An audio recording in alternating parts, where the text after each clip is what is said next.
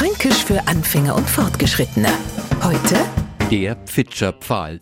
Es ist schon echt verblüffend, was mir Franken uns alles hören. Selbst in so einem Moment, wo ein Pfeil mit einem Bogen abgeschossen wird, hören mir genau hi. Das macht es so pff oder zrr. Also es surrt das so. Naja, es pfitscht halt. Und schon haben wir dem Ding einen Namen gegeben. Pfitscherpfahl. Und genau so kann ja ein kleines Kind aufführen, wenn's zu der Sorten eher lebhaft gehört. Einmal losgelohnt, rauscht's los und ist nimmer einzufangen, weil ihr so ein abgeschossener Pfeil. Und genau das meinen wir mit Pfitscherpfahl. Ein vom Bogen sausender Pfeil oder eben ein sehr, sehr lebhaftes Kind. Fränkisch für Anfänger und Fortgeschrittene. Täglich auf Radio F. Und alle Folgen als Podcast auf podu.de.